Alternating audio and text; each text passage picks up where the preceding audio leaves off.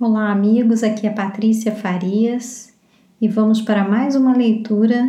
Hoje é do livro Pílulas de Amor, por Andrei Moreira, pelo Espírito Dias da Cruz. Capítulo 4 Caridade, o amor em ação. Se queres alcançar a paz íntima e a tranquilidade interior, Lembra-te daqueles menos favorecidos que te solicitam as mãos generosas para o alívio, o consolo e o amparo cristão. São eles os filhos de Deus que o Pai situou ao seu redor como oportunidade de reparação e reconciliação na feição de familiares, amigos ou conhecidos os quais requisitam de ti um minuto de tempo ou a dedicação mais consistente para o equilíbrio íntimo. Lembra-te que a ninguém serás capaz de substituir no esforço próprio da autoconquista e da autossuperação. No entanto, não descuide dos deveres de a todos auxiliar com teu contributo de paz e amor para a tua própria realização interior.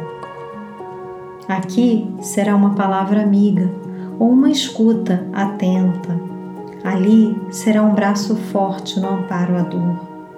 Mais adiante será a bênção do recurso financeiro que alivia ou do conhecimento que liberta, favorecendo a todos na qualidade de vida segundo os princípios superiores.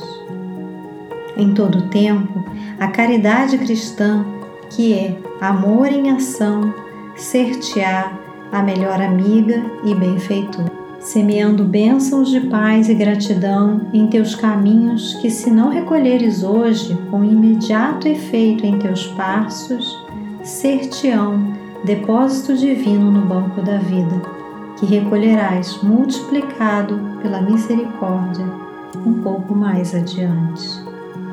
Serão elas as bênçãos da amizade, o amparo espiritual, a inspiração superior, o socorro bendito às tuas próprias necessidades, dentre tantos outros, porque é natural, na lei, que aquele que semeia luz recolhe a claridade em suas noites de sombra e desafios existenciais, qual farol a iluminar-lhes os passos no rumo seguro das conquistas eternas e da felicidade perene do Espírito.